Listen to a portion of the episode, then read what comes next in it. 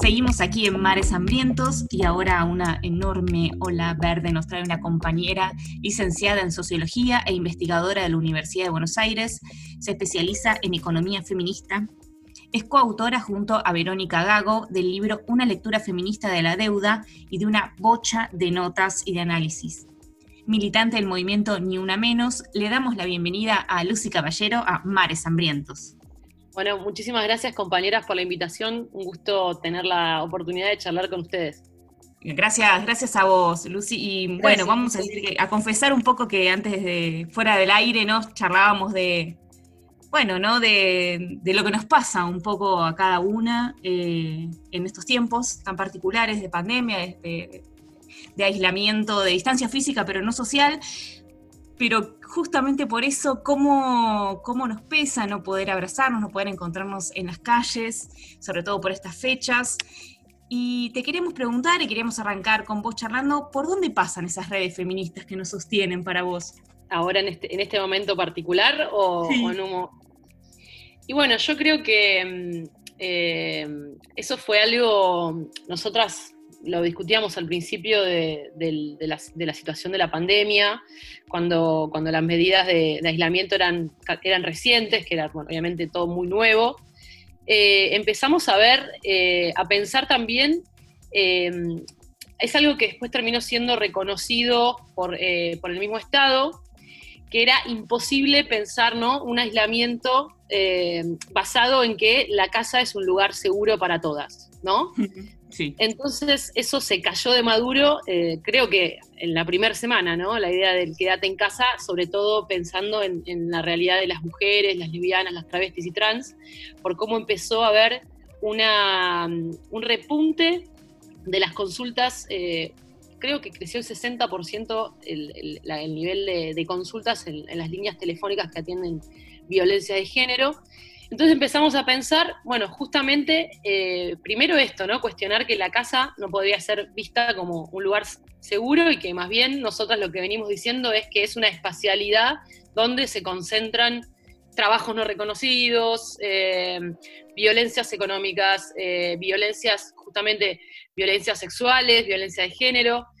Entonces, y por otro lado empezamos a ver cómo el Estado rápidamente tuvo que, digamos, permitir la figura de la, eh, la acompañante, ¿no? La acompañante eh, de, alguien que está en una situación de violencia. Entonces, como rápidamente eh, era imposible prescindir de esas redes que, se, se sedimentaron y que se formaron durante muchos años, pero ¿no? que, explotaron en visibilidad en los últimos cuatro años. Yo creo que las redes feministas son están, aparecieron en, eso, en, todas las, en todas las formas en las que muchas mujeres lesbianas y travestis eh, tuvieron que eh, salir de situaciones de violencia en sus casas en esta cuarentena, pero también las que eh, las compañeras de las redes aborteras que ayudaron a otras a abortar a una situación de, aislamiento. Y también digo de todas las maneras en las que de alguna manera nos, nos, nos seguimos sosteniendo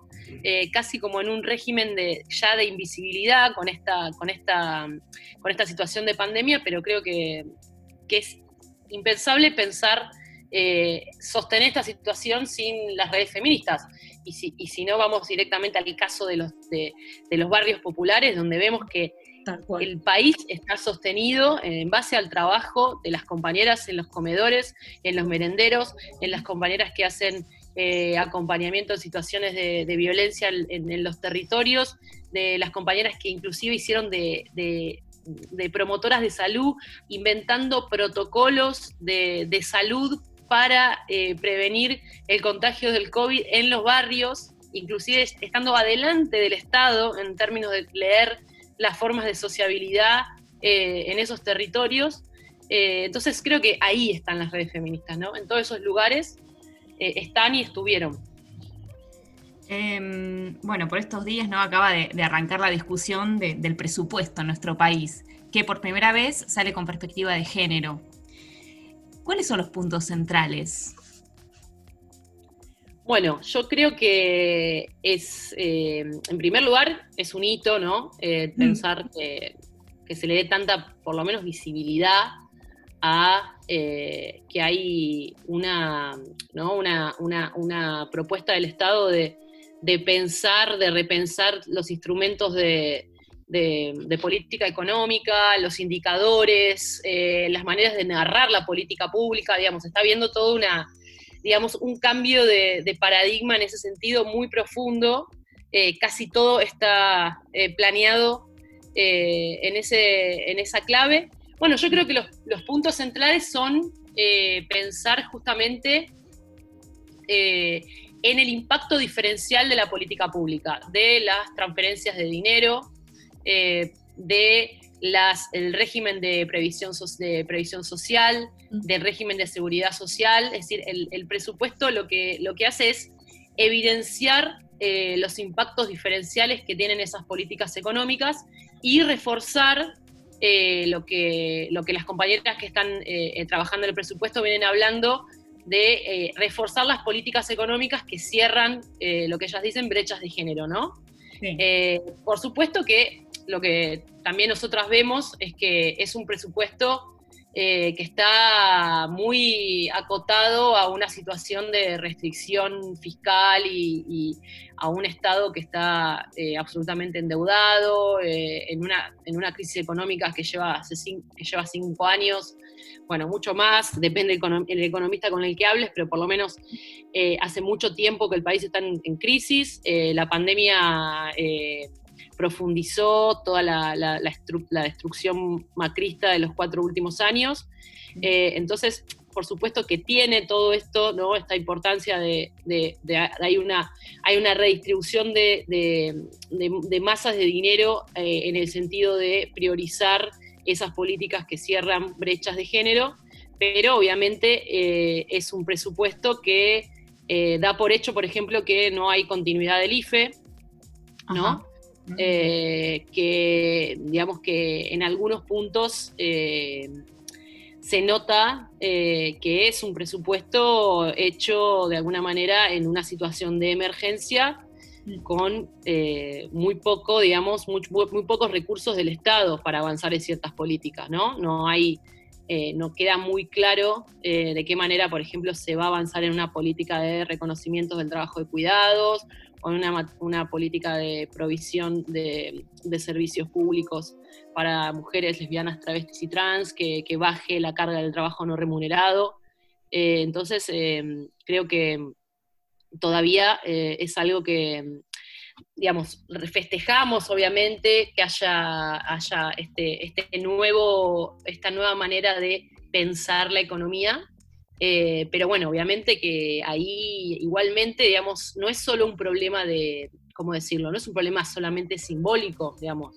No es entrar y cambiar los nombres de las políticas públicas o, de, cambiar la perspectiva de los indicadores, sino que hay que después organizar un movimiento feminista que dé luchas concretas en la calle para obtener más recursos eh, para todas las necesidades que estamos viendo, digamos. Sí, bueno, has estado, la próxima inquietud tenía que ver un poco con cómo, cómo recomponemos la economía y ponemos en cierto modo al, país de pie, incluyendo a todos. Algo de esto, bueno, estás trayendo en relación al presupuesto, con sus cosas a favor y bueno, y con, estas características que planteabas como de, emergencia. Pero bueno, eso, según tu lectura y lo que hablarás con, las compañeras, eso, ¿qué puntos te parece que, serían necesarios considerar para, para incluir de verdad a todos? Eh, digamos, a mí me parece que en lo que es la agenda feminista hoy, me parece que hay un tema primordial, eh, que es eh, la situación de vivienda, ¿no? La crisis habitacional que está explotando de miles de maneras. La primera es la situación, digamos, la, más visible para, para, la que no vivimos en los barrios populares. Eh, yo estoy viviendo en San Telmo, digamos, hay un montón de gente a mi alrededor que no puede pagar el alquiler y hay una situación muy particular en las compañeras que viven con hijos eh, que son, digamos, jefas de hogar. Eso se ve muy claramente como está habiendo una política, una, digamos, una, una, situación en que esas compañías no pueden seguir pagando el alquiler.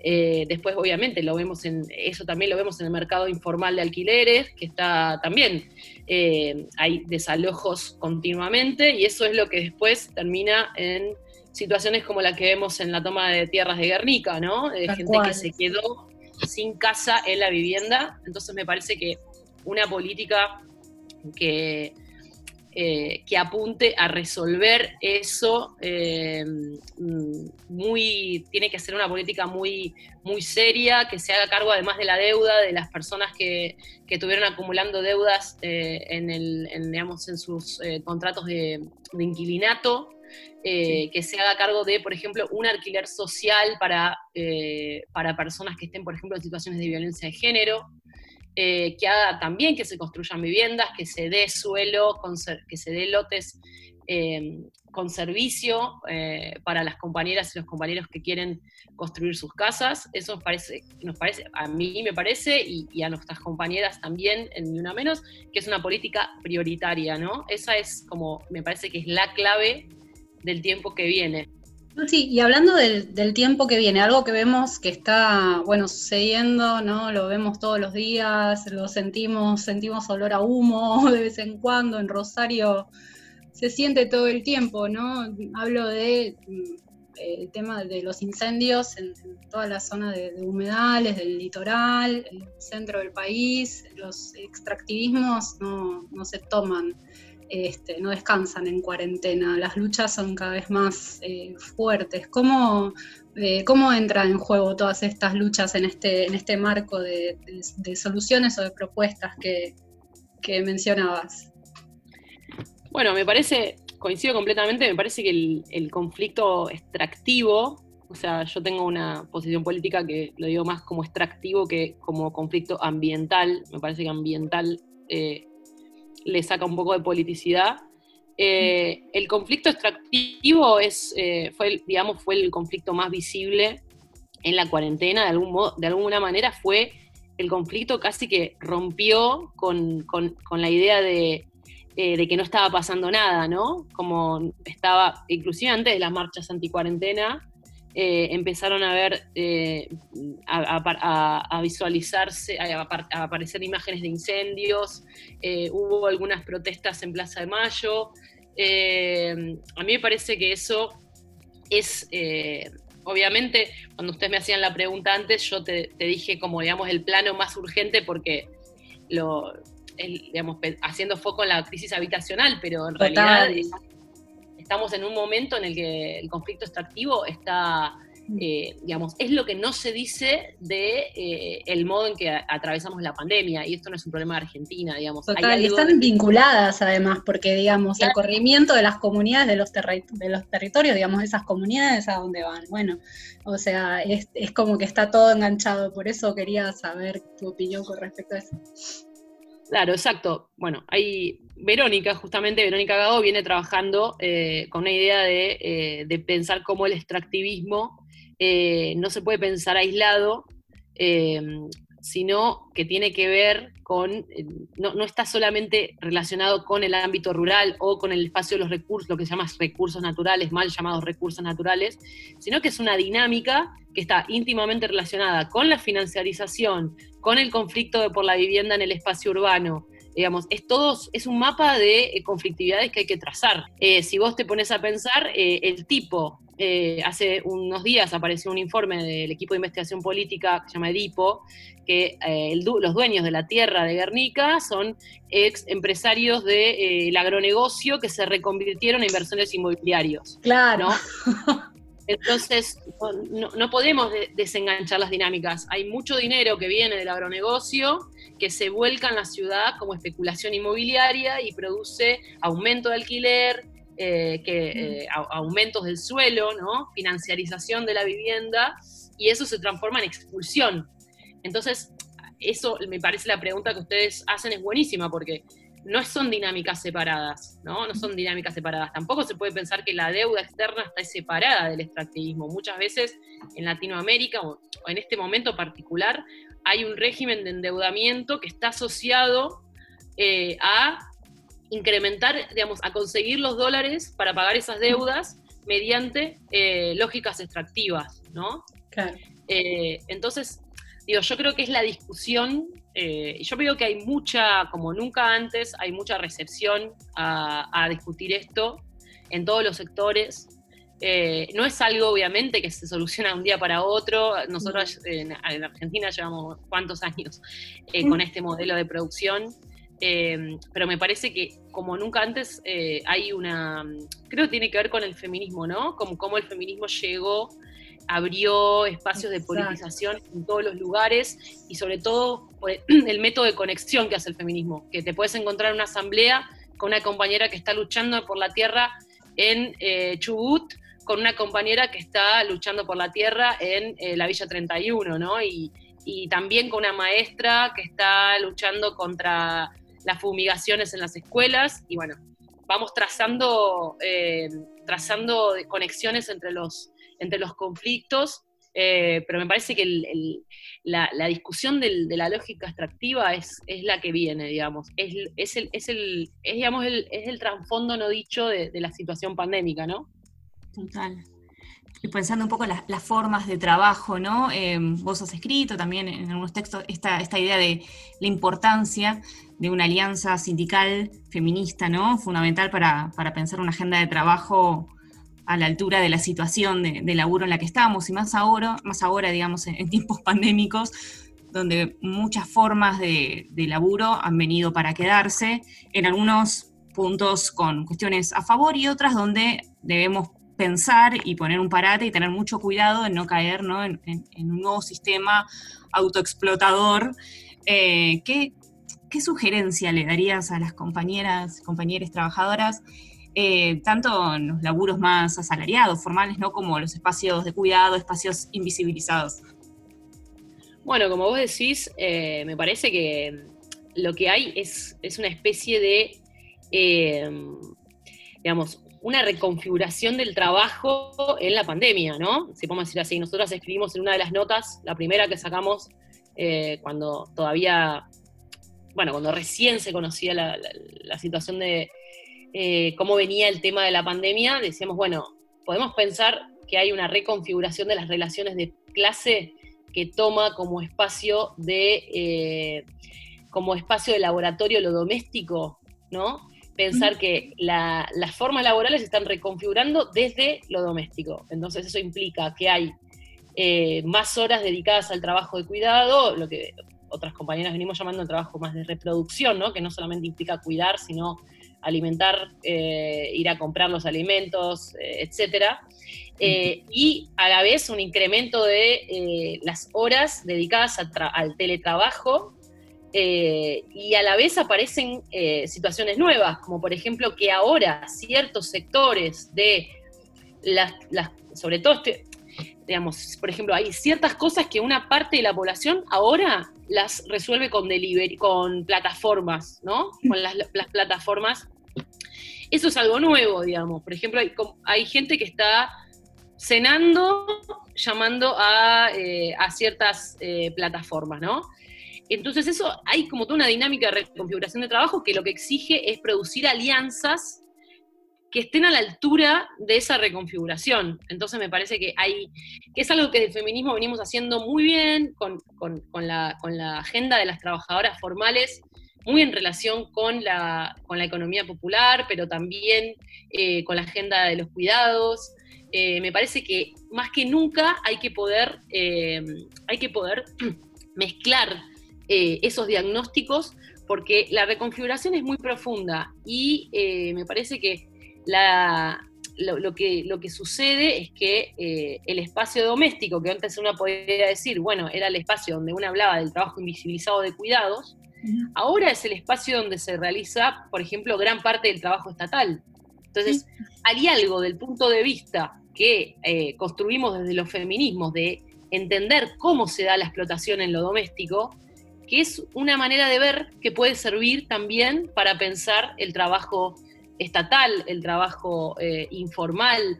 Entonces me parece que esas alianzas que supimos construir en los últimos paros internacionales, donde dijimos, pensamos que, eh, donde nos pusimos a pensar cómo era parar más allá de un trabajo formal o un trabajo reconocido por el salario, cómo hacer para parar cuando no tenés patrón, por ejemplo. O cómo hacer para parar cuando tenés un trabajo que depende, eh, que depende de, que vos salgas a vender para eh, de tus ingresos, ¿no? Entonces, creo que toda esa imaginación política que, desarrollamos en los últimos años, hoy eh, está, digamos, es, el diagnóstico más sofisticado para entender cómo se está reconfigurando la, relación entre el trabajo y la vida en la pandemia. Entonces creo que hay que hacer alianzas a la altura de esta complejidad. Y hablando, bueno, de alianzas y de cosas que, se vienen, estamos muy cerca ya de, un 28 de septiembre, otra jornada de lucha internacional por el Día Global de, de acción por la salud de las mujeres, que esta vez no nos va a encontrar en, las calles. Eh, Lu, ¿podemos trazar juntas como un diagnóstico de la situación en cuanto a ese tema? Todavía nos falta aborto, que estábamos seguros, lo teníamos ahí, eh, estábamos acariciando el sueño, eh, y bueno, pasó todo esto. Eh, pero bueno, todavía hay niñas que son obligadas a parir, eh, ni hablar del aumento de los femicidios en cuarentena, o sea, hay muchos eh, temas en agenda. ¿Cómo puedes acercar a algunos otros más vos?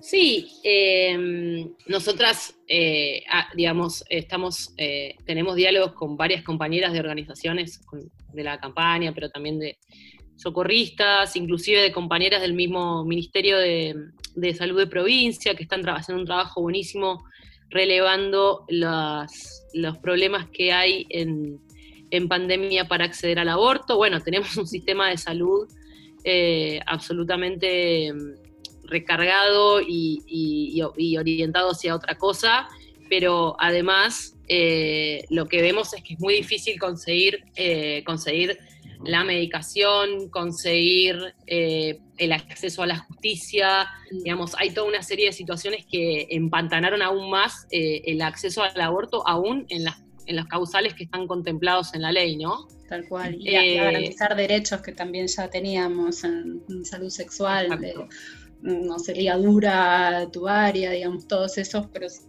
se fueron como este, por falta de insumos, digo, herramientas, burocracias varias, digo, se, fueron como perdiendo esas garantías. Exacto. Sí, y después eh, con el, ahí, digamos, la situación también, eh, la situación de restricción de ingresos, de que muchas compañeras, la mayoría de las, de, la mayoría de las mujeres eh, lesbianas, travestis y trans están en empleos informales mm. y sufrió algún tipo de restricción de ingresos o despidos o no pudieron eh, en muchos casos seguir ejerciendo sus trabajos y eso hace que acceder a una pastilla de misoprostol se vuelva prohibitivo.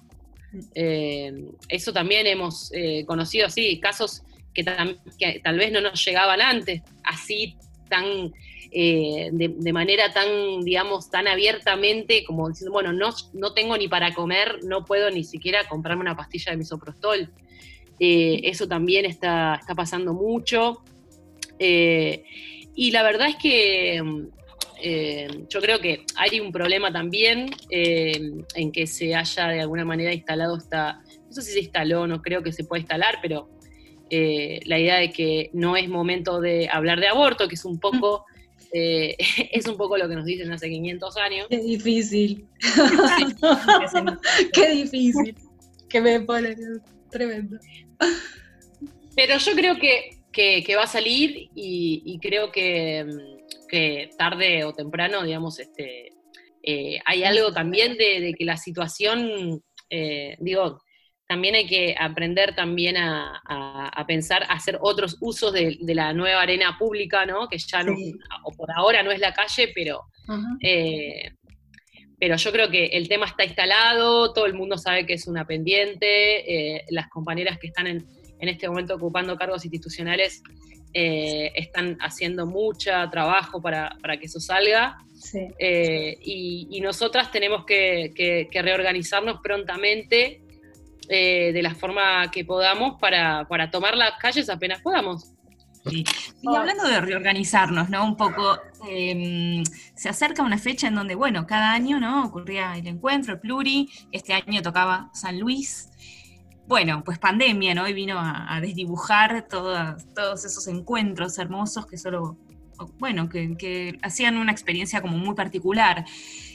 Em, ¿qué podemos decir de, lo que pasó, de la cocina? Algo de, sabemos que las complejidades son varias eh, y que a veces, bueno, no siempre se llegan a acuerdos, pero quienes se están preguntando, ¿qué, qué, onda con eso? ¿Qué onda con el encuentro? ¿Se pensaron nuevas formas de llevarlo adelante? ¿Qué podés contar? Bueno, hay, hay una serie de organizaciones eh, que viene como proponiendo como una dinámica eh, nosotras la verdad es que no lo, no lo tenemos como discutido y no, lo, no nos parece tampoco todavía eh, muy claro. Hay algunas compañías que vienen como proponiendo una, dinámica presencial virtual eh, del, encuentro, pero la verdad es que, que, en el grueso de las organizaciones no, no se está hablando de eso, ¿no? no, no digamos, no, todavía no se nos, no se nos hace eh, imaginable cuál podría ser una dinámica eh, posible para ese encuentro, ¿no? Eh, entonces, sé que hay un, grupo de organizaciones, están las compañías de feministas de Viayala, que están proponiendo otra dinámicas presenciales, dicen dinámica presencial virtual, pero mm. viajando hacia allá. Pero la verdad es que todavía nosotras no tenemos como organizado cómo, cómo, nos imaginaríamos una intervención en el encuentro. La verdad es que creo que eh, va a pasar un tiempo más hasta que podamos eh, imaginarnos cómo es lo que viene, ¿no? Eh, así que es un, es, un, es un, tiempo muy difícil porque nosotras creo que construimos, ¿no? nosotras me refiero al, por lo menos al movimiento feminista, construimos una politicidad muy basada en, eh, en, el encuentro, en el encuentro en todos lados, en la ocupación de las calles, en, eh, en, la fiesta, en, la, en las redes, y, todo es una política muy de la presencia. Total, en eh, términos totalmente como físicos, ese encuentro de, de abrazarnos todo el tiempo, de, de estar con las compañeras que no, no solemos encontrarnos. O sea, ese es el punto de, reunión, digamos, ¿no? Sí, entiendo que es, sí, es súper difícil y bueno, cómo combinar lo que, no sé, todas las tecnologías y eso me parece que todavía por ahí este, nos refalta y además que, que bueno, que las urgencias también son otras, ¿no? Entonces, bueno, quizá todavía tengamos un, tiempito más para, para reconfigurarnos y ver eso. Sí, sí, también al mismo tiempo, también nosotras, otro día hablábamos de que tampoco podemos, eh, como que también hay que asumir que estamos en esta situación y que no sabemos cuánto va a durar. Entonces empezar a hacer, digo, empezar a construir desde, desde lo que podemos, combinando, combinando formas de encontrarnos. Eh, pero digo, no, no, es que dentro de dos semanas no vamos a decir, bueno, esto, esto ya pasó, digamos, no sabemos muy bien cuándo va a pasar.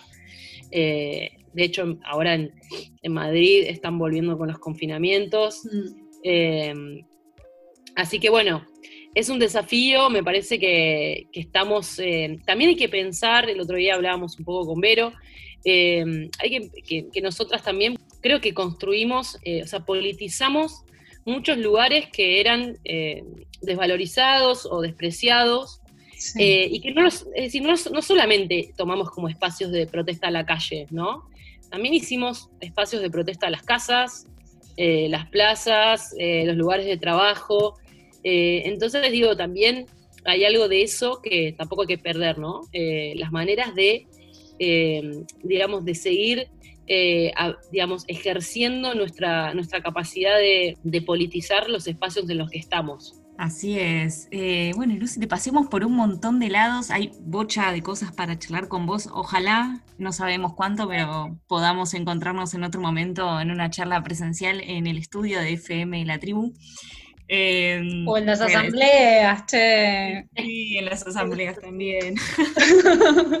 Ahí te agradecemos mucho, mucho esta conversación y nada, me quedo fuerte con esta última idea, ¿no? Seguir politizando todos los espacios que se nos ocurran, ¿no? Allá, a por eso vamos. Buenísimo, chicas, muchas gracias y yo también espero verlas en la asamblea y si no, en, en la tribu tomando una cerveza. Hasta. Despedimos así a Lucy Caballero de Mares Hambrientos.